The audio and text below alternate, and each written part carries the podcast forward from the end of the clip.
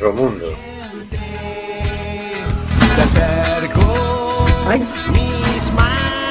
Estamos en 4FM en el programa Simplemente Gente, programa sobre la diversidad cultural en Coruña y sobre los derechos de las personas migrantes. Hoy miércoles 23 de septiembre, Día Internacional contra la Explotación Sexual y el Tráfico de Personas. Día Internacional de la Bisexualidad. Día Internacional de las Lenguas de Señas y Día Internacional de Limpieza de Playas. Hay miles de personas migrantes sin papeles, sin poder trabajar y sin ayudas del gobierno. Se les debe regularizar ya. Del control de sonido se encarga Carlos Reguera. Hola Carlos. Hola amigos, vamos allá en otra nueva aventura. A través de internet tenemos al señor García. Buenas tardes, señor García. Buenas y otoñales tardes a toda nuestra oyentería y estimado equipo. Estos días se celebra en Londres el juicio para la posible extradición de Julian Assange a Estados Unidos. Hoy no hay pregunta, hay recuerdo. La libertad de prensa está en juego en todo el planeta. Sí, señor García, sí. Que una persona que ha permitido que llegue tanta información esté precisamente sometida a juicio es muy mala señal. También tenemos a través de las ondas a Marisa Fernández. Buenas tardes, Marisa. Buenas tardes, compañeros y compañeras, amigos y amigas. Y también tenemos a Óscar G. Buenas tardes, Óscar. Hola, buenas tardes. ¿Os habéis fijado en Madrid hace falta sanitarios? Pero lo que envían es a más policías y guardias civiles para más control de la gente. Todo, todo una el arte de lo, de lo abstracto, ¿no? Mira, como en Moria, como en la isla de Lesbos, de Grecia, fíjate. Claro, al final, cuando no se respeta a una minoría, al final se termina no respetando a nadie. Y también está con todos nosotros Rubén Sánchez, que hará lo que pueda para que fluya este amordazado programa. Amordazado porque, oye, tú fíjate, ¿Te puedes creer que todavía seguimos amordazados por la ley Mordaz? Sí, me parece que sí. Y vamos con el editorial. Paz y no violencia. Entren ustedes en pánico, recomendaba Noam Chomsky la semana pasada en la primera asamblea virtual de la Internacional Progresista. Avisaba de dos problemas que si no se resuelven en el poco margen de tiempo que nos queda, acabarán con la humanidad, las armas nucleares y el cambio climático. Muy falto de democracia está un mundo poblado por 7 mil millones de personas que quieren vivir en paz y prosperidad, cuando el resultado es un mundo roto por guerras, hambres, fronteras criminales, discriminación, etc. Estamos en lo que podríamos llamar la Semana de la Paz y la No Violencia. El pasado lunes 21 fue el Día Internacional de la Paz, un día que en 2001 decidió declarar como no violencia y alto el fuego. Si no lo viste en el telediario, será que ves un telediario poco pacifista. El próximo sábado, día 26 de septiembre, es el Día Internacional para la eliminación total de las armas nucleares. Actualmente está aprobado el Tratado de Prohibición de Armas Nucleares. Solo falta para que entre en vigor la firma y ratificación del tratado por cinco países, puesto que es en, estos, en esta semana pasada lo ha ratificado otro país, para llegar a los 50 necesarios. Esperamos tener noticias este sábado y que salgan en el telediario. Y seis días después, próximo viernes, el siguiente viernes 2 de octubre, es el Día Internacional de la No Violencia. Según la ONU, existen tres categorías principales de acción no violenta. La protesta y persuasión, incluyendo marchas eh, marchas y conmemoraciones, la no cooperación y la no intervención violenta, como los bloqueos y las ocupaciones. Ese día, el 2 de octubre, se presentará el libro de la Segunda Marcha Mundial por la Paz y la No Violencia y se anunciará el cronograma de la tercera marcha. También aquí en La Coruña comenzará Cinema Bello, muestra internacional de cine por la paz y la no violencia, que durará hasta el domingo 4 de octubre.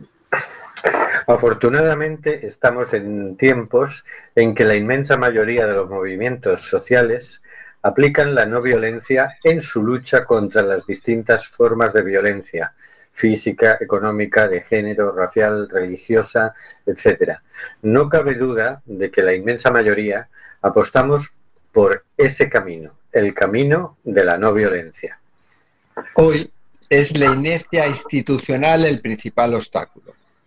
Las situaciones de violencia se mantienen porque el aparato institucional, creado hace siglos, nunca ha contemplado su eliminación. Así pasa con la violencia de género, con los movimientos migratorios, con el hambre, con la salud y la educación, con todas las formas de discriminación. Este aparato institucional obsoleto hace aguas y comienza a ser cuestionado en todas partes. El avance de la conciencia, el crecimiento del ser humano, dará lugar a otra forma de organizar la sociedad, esta vez planetaria, diversa y en paz. Solo hace falta que cada persona tome conciencia de cuál es su parte de responsabilidad social y actúe en consecuencia. Estamos en ello. Y vamos con las cositas de actualidad. ¿Hay sintonía?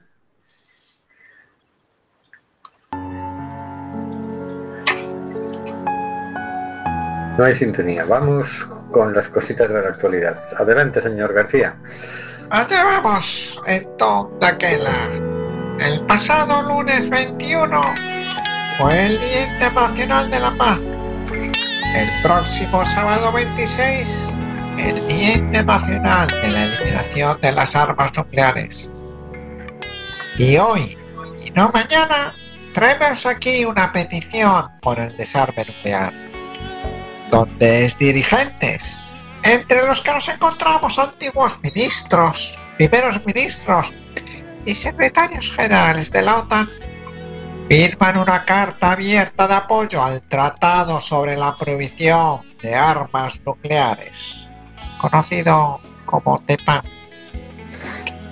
Comienza la carta indicando que la pandemia por coronavirus ha demostrado claramente que se necesita con urgencia una mayor cooperación internacional para poder abordar todas las grandes amenazas a la salud y al bienestar de la humanidad. La principal de ellas es la amenaza de una guerra nuclear. Hoy en día el riesgo de una detonación de un arma nuclear, ya sea por accidente, error de cálculo o intencionalmente, parece estar aumentando con el evidente despliegue de nuevos tipos de armas nucleares, el abandono de acuerdos de larga data sobre el control de armas y el peligro muy real de ciberataques sobre la infraestructura nuclear. Atendamos las advertencias que hacen los científicos, los médicos y otros expertos. No debemos caminar dormidos hacia una crisis de proporciones aún mayores que la que hemos vivido este año. Nos recuerdan los dirigentes que no es difícil prever cómo la retórica beligerante y el mal juicio de los líderes de las naciones con armas nucleares podrían resultar en una calamidad que afectaría a todas las naciones y a todos los pueblos. También alerta de que al afirmar que las armas nucleares nos protegen, estamos promoviendo la creencia peligrosa y equivocada de que las armas nucleares mejoran la seguridad y que sin duda está en marcha una nueva carrera armamentística nuclear y se necesita con urgencia una carrera por el desarme. Es hora de ponerle un fin permanente a la era de la dependencia de las armas nucleares. En 2017, 122 países dieron un paso valiente y muy necesario en esa dirección al adoptar el Tratado sobre la prohibición de las armas nucleares, un tratado mundial histórico que coloca las armas nucleares en la misma base jurídica que las armas químicas y biológicas. Establece un marco para eliminarlas de forma verificable e irreversible. Pronto se convertirá en ley internacional vinculante. Advierten los dirigentes de que no podemos permitirnos el lujo de titubear ante esta amenaza existencial para la humanidad. Debemos mostrar valentía y brío y unirnos al tratado. Nos recuerdan que el tratado de provisión es un refuerzo importante al tratado de no proliferación que cuenta ya con medio siglo de antigüedad. El tratado de provisión, adoptado en 2017, puede ayudar a poner fin a décadas de parálisis en el desarme. Es un faro de esperanza en tiempos de oscuridad permite a los países suscribirse a la más alta norma multilateral que hay contra las armas nucleares y ejercer presión internacional para actuar. Como lo reconoce su preámbulo, los efectos de las armas nucleares trascienden las fronteras nacionales, tienen graves repercusiones, repercusiones para la supervivencia humana, el medio ambiente, el desarrollo socioeconómico, la economía mundial alimentaria y la salud de las generaciones actuales y futuras. Y tiene un efecto desproporcionado en las mujeres y en las niñas, incluso como resultado de la radiación ionizante. Con cerca de 14.000 armas nucleares ubicadas en decenas de sitios en todo el mundo y en submarinos que patrullan los océanos en todo momento, la capacidad de destrucción sobrepasa nuestra imaginación. Todos los líderes responsables deben actuar ahora para garantizar que nunca más se repitan los horrores de 1945. Tarde o temprano nuestra suerte se acabará, a menos que actuemos. El Tratado sobre la prohibición de las armas nucleares sienta las bases para un mundo más seguro, libre de esta amenaza existencial. Debemos acogerlo ahora y trabajar para que otros se unan. No hay cura alguna para una guerra nuclear. Nuestra única opción es prevenirla. Así termina diciendo la carta de los exdirigentes firmantes, entre, los, entre los que nos encontramos a exministros, a los exministros de Asuntos Exteriores del Estado español, Ana Palacio o Carlos Westendorf y Cabeza, y también al exministro de Asuntos Exteriores y de otras carteras como Cultura y Educación, don Javier Solana, también es alto representante de de la Unión Europea para Asuntos Exteriores y Políticas de Seguridad, así como es secretario general de la OTAN. En estos momentos seguiremos guiándonos por los gritos de los fundamentalistas o escucharemos la voz de los expertos.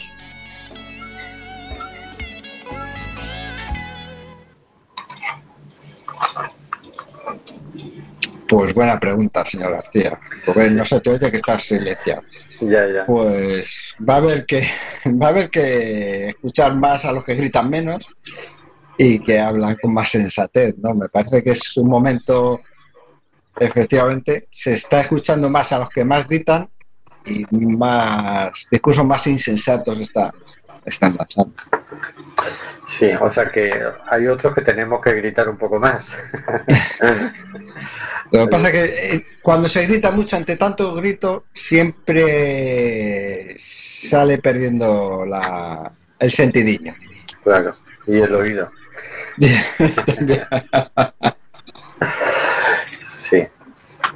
sí. Es curioso porque este es un tema que los mejores pensadores lo plantean como tema crucial, ¿no? como tema fundamental, y sin embargo está completamente fuera de, de, la agenda mediática. ¿no? Irónicamente en el editorial decíamos, oye, es que el día 21 de septiembre, que era el Día Internacional de la Paz, que supuestamente desde el año 2001 la, la ONU planteó que ese día por lo menos se hiciera un alto el fuego general en todas las guerras que hubiera ese día se adoptó en el 81. Bueno, 20 años después añadieron eso, es decir, bueno, que sea un día de no violencia y alto el fuego. Bueno, pues no sabía, yo no lo escuché por ningún lado ni lo vi en, ningún medio de comunicación. al contrario, escuchaba por la radio y, y, demás, hoy es el Día Mundial del Alzheimer. Eso preocupa mucho más. Y está bien, es decir, claro que tiene que haber una preocupación con el tema del Alzheimer, pero también era el Día de, de la Paz y, y nada, vamos a ver el sábado. El sábado eh, se prevé que los cinco países que faltan presenten presenten su, su firma, su ratificación, ¿no? Es decir, no es que falten solo cinco países, en realidad faltan de los 122, pues faltan 80 y pico por ratificarlo, ¿no? Pero con que lo, lo ratifiquen cinco países más ya entra en vigor el tratado. Vamos a ver el sábado si sucede eso, que, hay por lo menos cinco países que lo ratifican, porque suponemos que muchos están esperando ese día porque es un día emblemático para presentar la ratificación.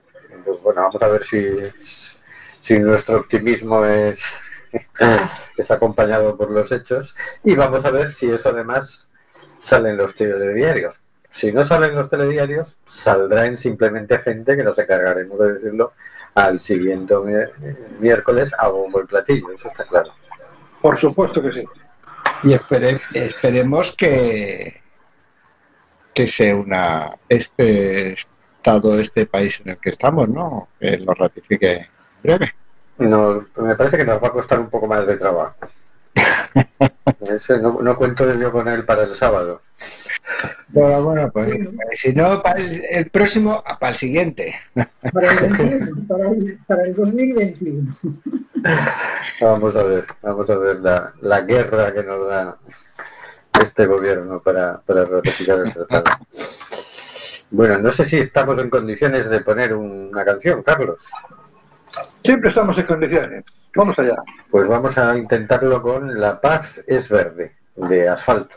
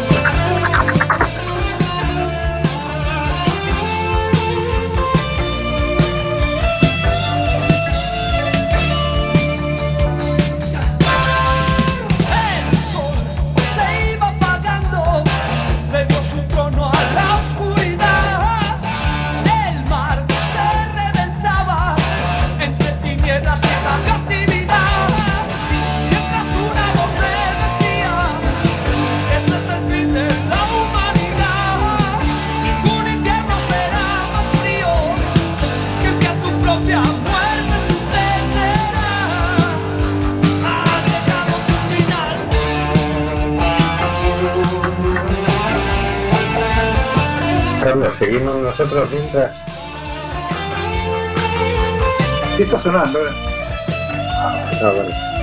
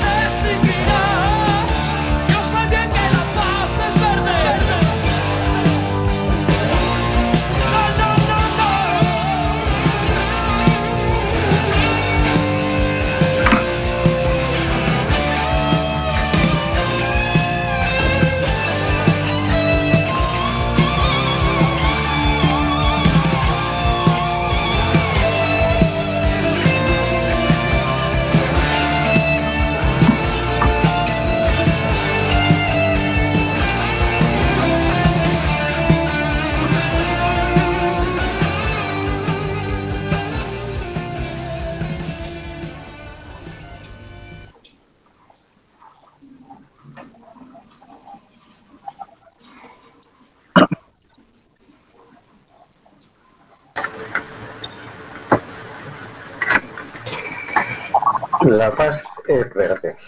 Y vamos con la sección de noticias. Hoy tenemos noticias escalofriantes. La primera.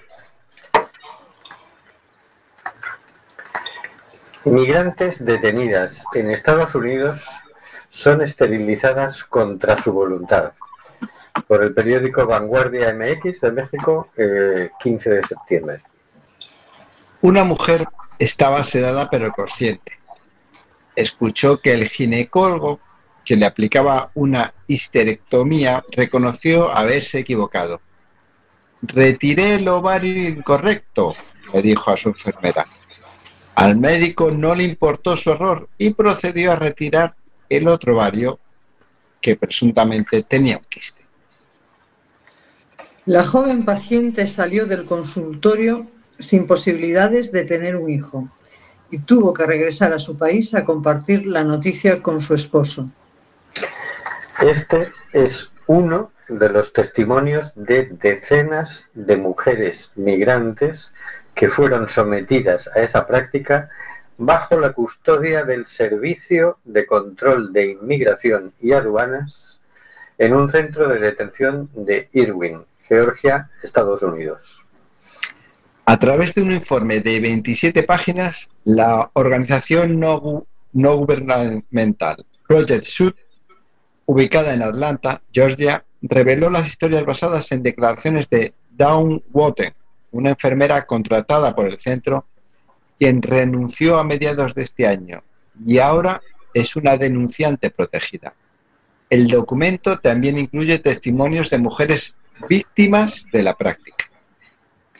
En el apartado 4, falta de cuidados médicos, inciso, Wotten describe como preocupante el alto número de mujeres migrantes detenidas que recibieron una histerectomía, parcial o total, de un médico ginecólogo, al grado de que ella se preguntó cómo los úteros de tantas mujeres podrían estar mal.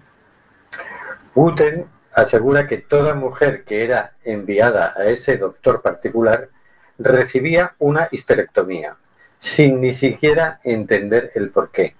Agrega que ese ginecólogo recibió el apodo de el recolector de úteros por considerarlo un especialista en el procedimiento. Una de las mujeres citadas en el documento agrega que al conocer a tantas víctimas del procedimiento en un solo lugar, pensó que se trataba de un campo de concentración experimental. ¿Quién no iba a pensar eso? Como si experimentaran con nuestros cuerpos, añadió. El documento también revela la insalubridad en los espacios de detención de migrantes. Los riesgos de contagio de coronavirus en la creciente ola que afecta a Estados Unidos desde hace seis meses. La falta de pruebas de detección y la obligación de que empleados diagnosticados como positivos se presenten a trabajar.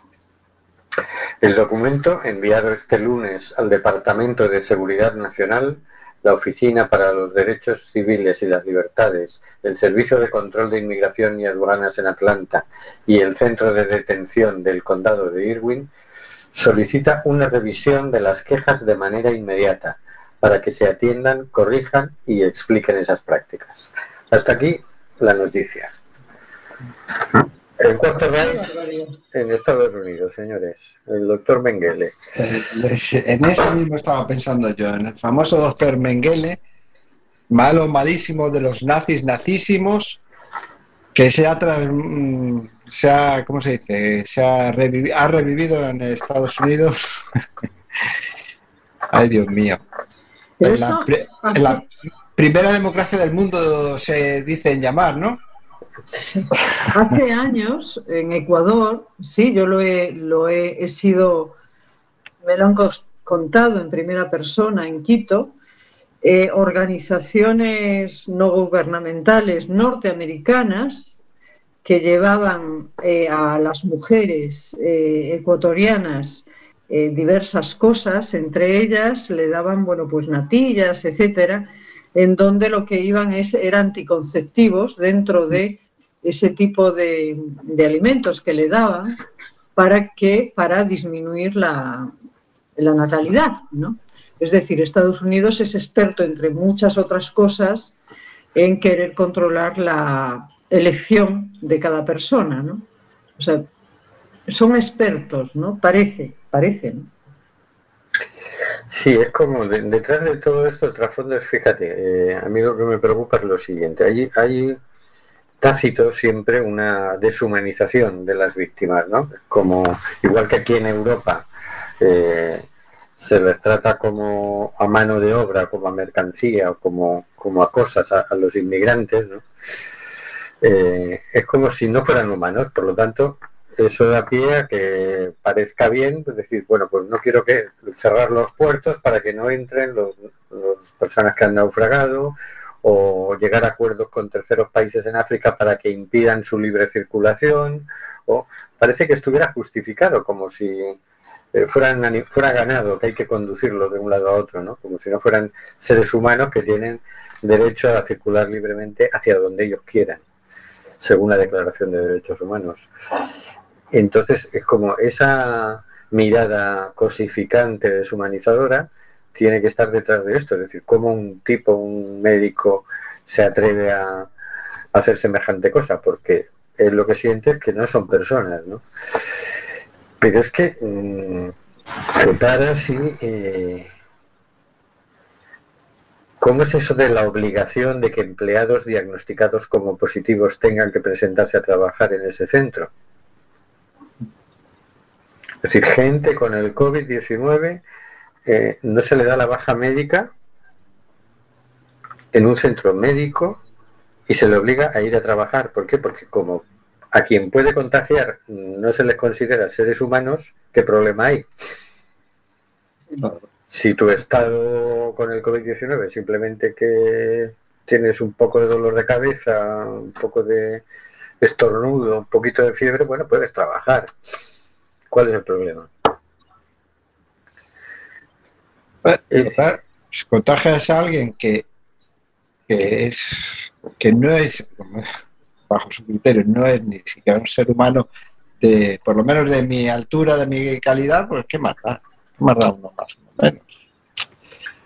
En fin, eso, lo dicho, la primera democracia del mundo. Pues eso es mentira, ¿no? Eso de que lo dicen por todas. Eso sí que lo dicen en los telediarios, ¿no? Que es la primera democracia del mundo. Claro. Eso es pues mentira. Eh, Hace mucho tiempo que es mentira. Digámoslo de una vez. Eh, espérate que vamos a por la segunda, porque el mismo trasfondo psicológico está en, lo que ha pasado hoy en Europa. Vamos con la siguiente noticia, Oscar.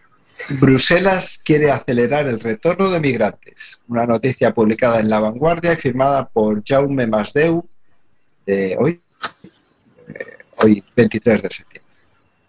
Esta propuesta es un intento de cuadrar un círculo que, que se ha resistido durante años y que ha impedido a la Unión Europea tener una política coherente en inmigración y asilo, a causa de las diferencias que enfrentan a los países en primera línea, como España e Italia, con los del Este que no aceptan ninguna colaboración.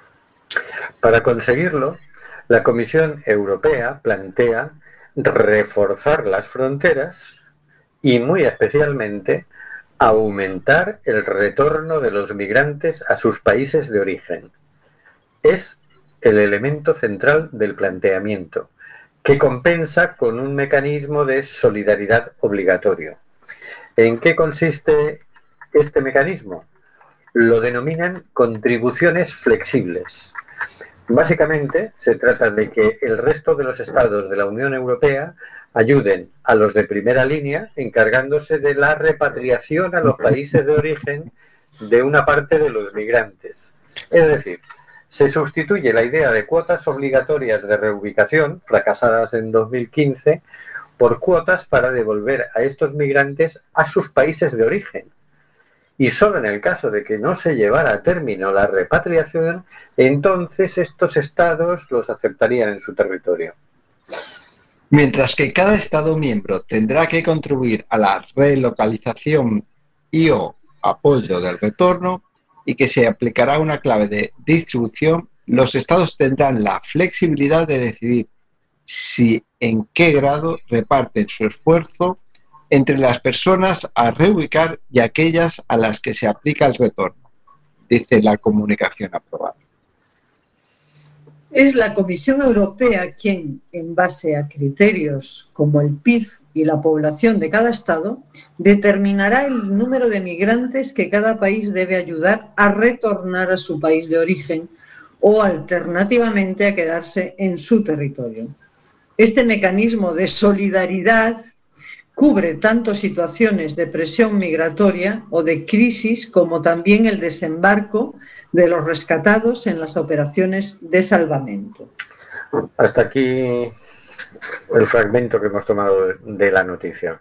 La semana pasada hablábamos de que en la apertura de curso de la Comisión Europea Ursula von der Leyen, que es la presidenta, había hecho un discurso en el que había abordado este tema y había dicho que este miércoles, por hoy, se reunirían para ver este tema de la inmigración, que ya tenía planes para, para meterle mano al asunto decididamente. ¿no?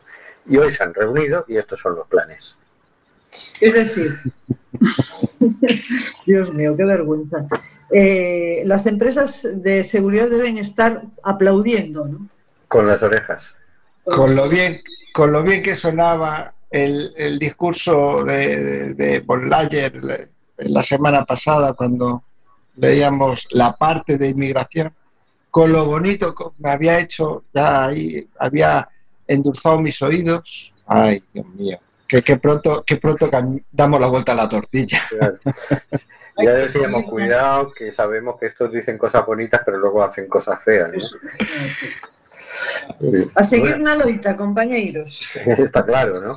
Pero fíjate que lo, que, lo que decía, es decir, el, el, trasfondo que tiene esto, la mirada es, fíjate que se habla de solidaridad. Solidaridad se refiere a solidaridad con los países que estamos en primera línea, es decir, con España, con Grecia, con Italia, con Malta, con Creta, es decir, con los que recibimos. Entonces, la solidaridad es entre nosotros, los seres humanos. Los inmigrantes eh, con ellos no hay solidaridad. De todos modos es muy curioso, ¿no? Porque eh, nosotros los seres humanos,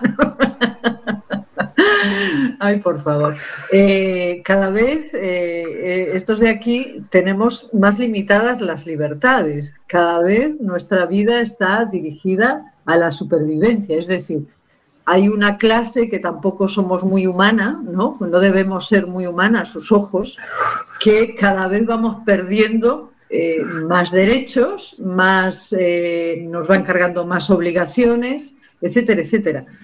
Esa mirada deshumanizante parece que cubre el planeta, ¿no? Y cubre Europa.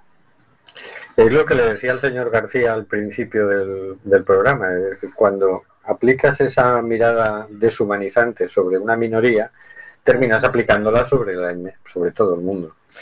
Por eso defender los derechos de las minorías es, en realidad es defender los derechos de, de todos los seres humanos, porque evidentemente que aquí también en España pasa, es decir, que cuánta gente hay en situación de exclusión social y todavía hay debate ¿eh? en el Parlamento sobre si se les debe ayudar o no. Eh, cuánta gente va quedando excluida de la atención médica y no crea problemas en, los responsables de la atención médica, no, no contratan más médicos, no contratan más enfermeras, no. Siguen eh, haciendo la misma política de deterioro de la sanidad pública. ¿no?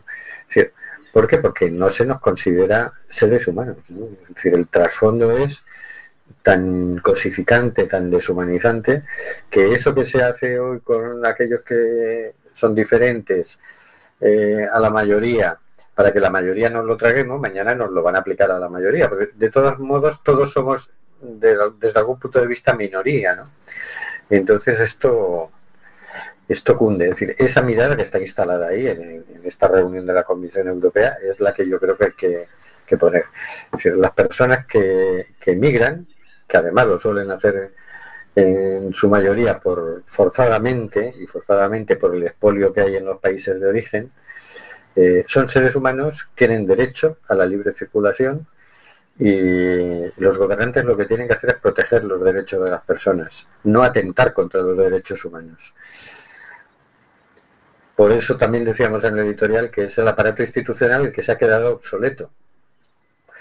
Las personas no hacemos esas salvajadas. Si tenemos un problema con el vecino, lo discutimos y si no, pues ponemos una denuncia al juez, ante el juez pero no aniquilamos al vecino. Es que no nos olvidemos que estamos ante instituciones de no de 40 o 50 años, no de la dictadura franquista y no solo españolas, sino instituciones de 100, 200 años con inercias de instituciones de las anteriores. O sea, con unas rutinas, unos parámetros, unos valores que, ya conviene renovar. Como esos calcetines rotos, te gustará mucho, será muy calentito, pero ya no tienen ni para zurcir, si ya te salen los dedos. Pues así son las instituciones que tenemos, hay que, no hay que zurcirlas ya, hay que renovarlas. Hay que renovarlas. estamos gobernados, o está, hay, maneja los hilos y toma las decisiones, son unos personajes que están disfrazados de personas pero parece que no lo son, ¿no? Cuidado, a ver, si, a ver si ahora le, vamos a cosificar nosotros a ellos. Cuidado, No, no, no, no, no, para darle la vuelta y decir, bueno, pongamos la mirada humana. Pues claro, la mirada humana la mirada humana. Digamos que son unos seres humanos un poco cretinos, pero no los deshumanicemos porque si no terminamos nosotros también envueltos en, esa onda deshumanizadora. Sí, sí, sí, Bueno, tiene muchos matices, efectivamente, el comentario. Bueno, y ahora vamos a aplicar la lupa a las consecuencias con la siguiente noticia que es un poquito larga, pero que no, había forma de resumir esto. porque ¿Y si ponemos un poquito de música antes o le damos a la noticia? Damos a la noticia porque es que nos queda poco tiempo. Nos queda poco tiempo. Es para animarnos, pero venga, sí, venga, la noticia es importante. Hoy es un día de, de ver cómo lo espantoso avanza. Diez días esperando respuesta, tensión a bordo y por fin un puerto seguro para el Open Arms. El diario.es Carlos Zurutuza a bordo del Open Arms 18 de septiembre de 2020. Hacía falta un puerto de desembarco cercano y de forma inmediata. Así lo exige la ley. Desde el puente del Open Arms se enviaron decenas de mails a, a las autoridades maltesas e italianas. Fueron decenas de llamadas de teléfono y comunicaciones por radio cruzadas con La Valeta y Roma, y no solo eso, también se pidió a Madrid que mediara. Diez días esperando respuesta. Al final, el agotamiento y la desesperación provocaron que más de 130 individuos se tiraran por la borda frente a la costa de Sicilia. Era ya la misión de rescate número 76 del Open Arms, pero la primera en tiempos de pandemia. El buque de la ONG de rescate catalana zarpaba del puerto de Borriana, Castellón, el pasado 27 de agosto para sufrir 10 días de temporal a manos de un otoño que se abría paso impaciente por el Mediterráneo central. Se llegó incluso a poner sobre la mesa volver a casa para hacer un cambio de tripulación y reabastecer el barco. Pero llegó la calma las pateras volvían a salir desde la costa libia y se rescató a tres de ellas con gente que llegaba de Ghana, Sierra Leona, Nigeria, Egipto y otros tantos rincones de un planeta tan remoto como África. Eran 276 en total. Han sido 10 días en lucha constante contra el agotamiento, el hacinamiento, el calor, el olor y la falta de sueño sobre una superficie que no deja de moverse. Intenten pegar ojo encajados en un puzzle humano sobre la tarima de cubierta. No pasa ni un día hasta que se producen los primeros roces entre el pasaje. A Stephen le han desaparecido las fotos de esos ataúdes de diseño que fabrica con sus manos en gana y cree que son los egipcios. A pocos metros de él, siempre son pocos, Hassan, marroquí, se queja de que le han quitado su espacio para dormir. Yo siempre duermo aquí. ¿Es que no lo sabes? le grita a un nigeriano que intenta ignorarle hasta que resulta imposible. Casi llegan a las manos, esas que se rocían con desinfectante antes de comer esos cuencos de cuscús con legumbre. Desinfectante también para los pies antes de entrar a uno de los dos aseos habilitados, dos para 276 personas. Así, 10 días. El pasado martes por la tarde, Roma accedió a que el buque se protegiera del mal tiempo al socaire de Agrigento, Sicilia, y de paso poder evacuar a dos somalíes embarazados. Nada más divisar la embarcación de la Guardia Costera acercándose por popa, un egipcio, un egipcio se tira al agua, y luego otro, y otro más, así hasta diez. Desde el puente del Open Arms, Albert Mayordomo, el barcelonés de 38 años que lidera la primera misión de rescate en tiempos de pandemia, activa el protocolo de socorro en su buque antes de avisar a la autoridad italiana de que la gente se está tirando por la borda. No nos hacemos cargo, responden por radio los italianos. No tardan en recular porque son sus aguas y es su responsabilidad. Todavía quedan siete hombres en el agua cuando se consigue finalmente evacuar a las somalíes. Dos horas después de que la paz vuelva a las aguas de Agrigento, Roma pide a Open que ponga rumbo a Palermo. La alegría se desborda por cubierta, pero nadie, ni siquiera la tripulación, sabe que aún es demasiado pronto para cantar victoria. Navegar alrededor de Sicilia desde su extremo suroriental hasta el nororiental exigen 16 horas de navegación. Palermo es eso que se ve a 10 millas, hacia las 5 de la tarde del miércoles. ¿Desembarcaremos esta tarde? Pregunta Yuf, en, Bereber de Agadir, que habla en nombre de los 14 marroquíes a bordo. Roma aún no ha indicado ni dónde ni el cómo. En realidad, ni siquiera hay confirmación de que se vaya a producir el desembarco. El atardecer es precioso e incluso se acercan tres delfines a saludar, pero los ojos de los 267 sobre la cubierta del Open Arms siguen clavados sobre la capital de Sicilia. Y así se hace de noche. La cena será tensa. La tripulación saca de la bodega de popa las últimas latas de legumbres para que se sirviera con pasta.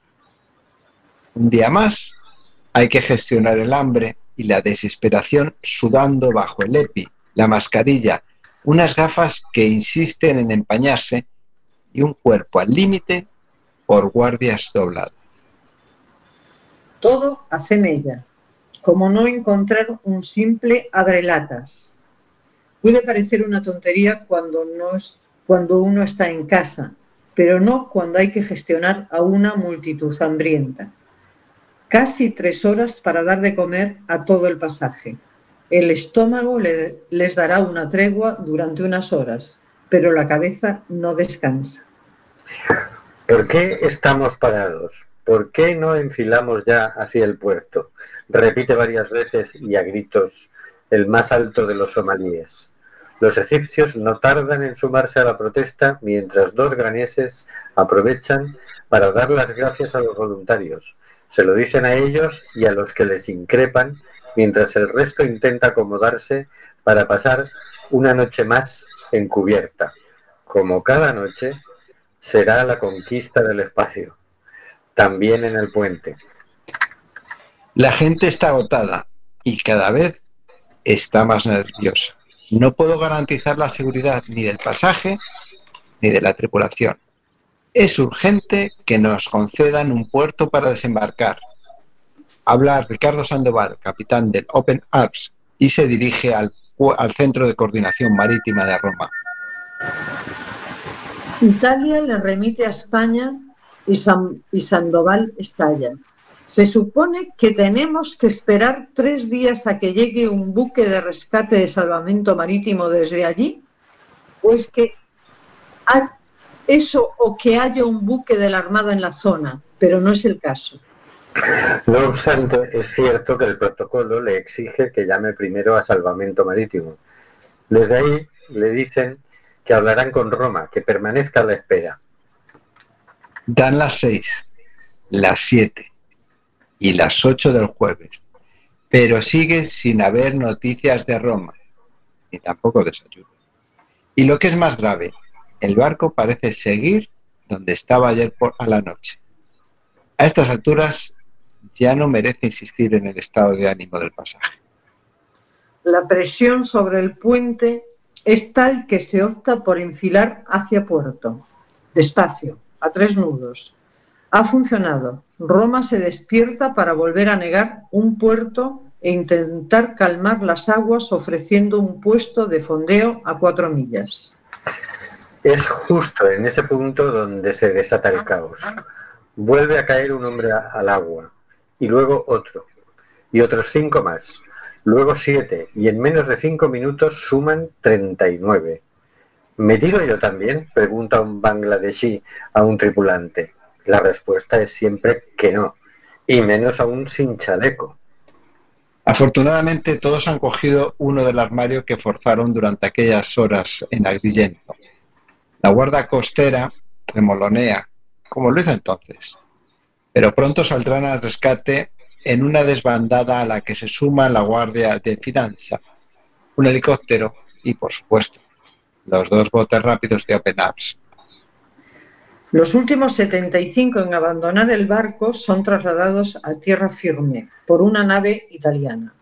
El resto mira desde cubierta y en el, en el puente siguen esperando una llamada de Roma. Hombre al agua. Así daban las 8 de la mañana del viernes 18. Ni siquiera un ejército de voluntarios podría evitar que alguien se lanzara al mar desde cualquier punto de la cubierta. No me digas que no salte. Dime cuándo vamos a desembarcar, decía Collins, un ganés amarrado a la borda entre el salto número 35 y el 36. No había respuestas entonces, ni tampoco cuando saltó el número 48. Ese fue el último. Todos acabaron rescatados por los socorristas del Open Arms y la Guardia Costeira, antes de desaparecer en un bote italiano que enfila hacia puerto. Los 140 que, sigue, que siguen encubiertas se preguntan si no será esa la única forma de llegar a tierra mientras desayunan colacao con galletas, hasta que suena el teléfono a las 12.46. Es la Capitanía de Palermo y pide al Open Arms que prepare al pasaje para transferirlo a un buque de cuarentena en las próximas horas. Un minuto después, la alegría estalla en cubierta. El movimiento del barco escoltado por los guardacostas italianos confirma que esta vez ya no hay trampa. Hay abrazos y bailes y lágrimas como las de Amin, un gambiano que no ve el momento de decirle a su familia que está a salvo, o las de Paola. Es la doctora milanesa que ha dedicado sus vacaciones anuales a cuidar de los que están a punto de irse y los que decidieron hacerlo en los últimos días. No ha sido fácil. Albert Mayordomo, jefe de la misión, la describe como un auténtico desafío, mucho más allá de la amenaza del virus. La gente que hemos rescatado ha sufrido muchísima violencia y llegaban exhaustos. La negativa reiterada del puerto de Malta e Italia durante todos estos días, sobre todo estando al frente a la costa, no han hecho sino provocar un escenario de incertidumbre en el que llegaban a desconfiar de nuestra palabra. Nos pedían una solución que no les podíamos dar y tampoco les podíamos mentir, resume el catalán.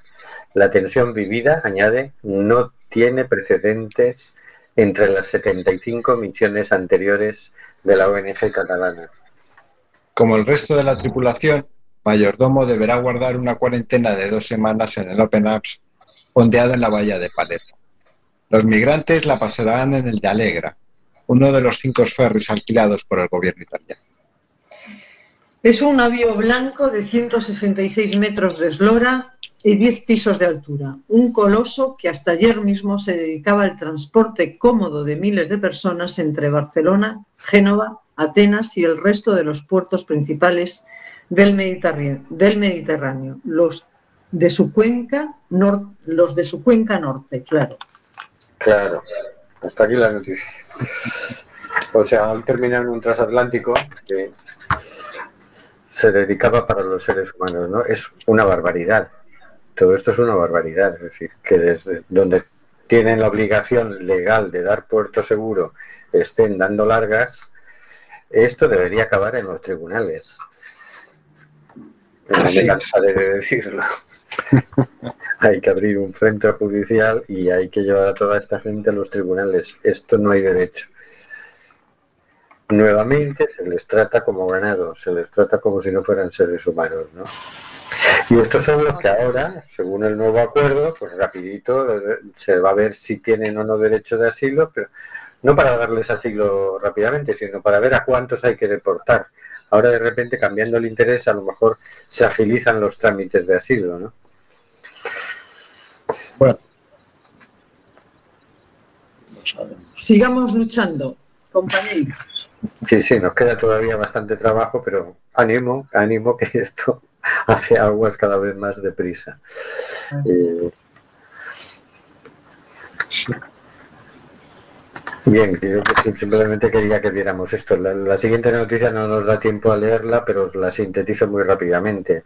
En Lesbos, que seguíamos la noticia la semana pasada, en la isla de Lesbos eh, se había quemado el campo de refugiados de Moria y la gente había, lógicamente había salido huyendo del incendio y ahora estaba por las carreteras y, y Habían puesto un nuevo campo en el puerto de Mitilene y bueno, un nuevo campo no, tiendas de campaña puestas unas al lado de otras, ¿no?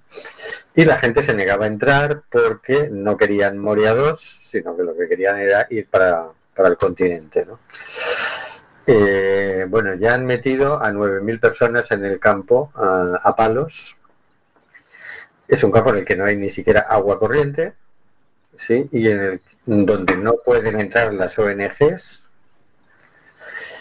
y simplemente que, claro, ellos ya han conseguido eh, abrir vías de escape y entonces se escapan y se van a un Lidl que hay cerca para comprar comida.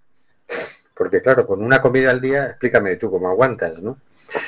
Entonces, pues bueno, la policía es un poco la vista gorda, les deja ir a comprar y les deja volver y ahí vamos. Hay 200 personas ya diagnosticadas con COVID, porque para entrar al campo, que los iban metiendo lentamente y meticulosamente, les hacían previamente una, una prueba rápida. ¿no?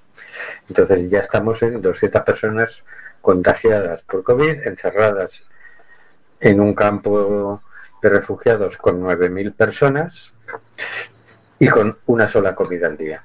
Y sin derecho a atención porque no se deja que las ONGs entren. Otro ejemplo de deshumanización y de cosificación de las personas. ¿no? Así es, así es. Bueno, pero, pero yo no, yo, tanta desastre, yo eh, estaba buscando porque me ha parecido leer estos días que ha entrado una petición de varios partidos políticos en el Congreso de los Diputados para que se regularice a los inmigrantes ilegales. ahí nos vamos ya, pero ha sido hoy y ha sido denegada. Pero, ah, lo siento. Pero lo positivo es que se ha presentado la petición y que hay que insistir y que hay que ser claro, claro. más fuerte. Hasta luego, Marisa. Hasta luego, eh, compañeros y compañeras. Hasta luego, señor García. Hasta la semana que viene. Hasta luego, Oscar. Nos vemos. Hasta luego, queridas y queridos oyentes. Está muriendo gente en el Mediterráneo. Nosotros hacemos este programa. ¿Qué vas a hacer tú?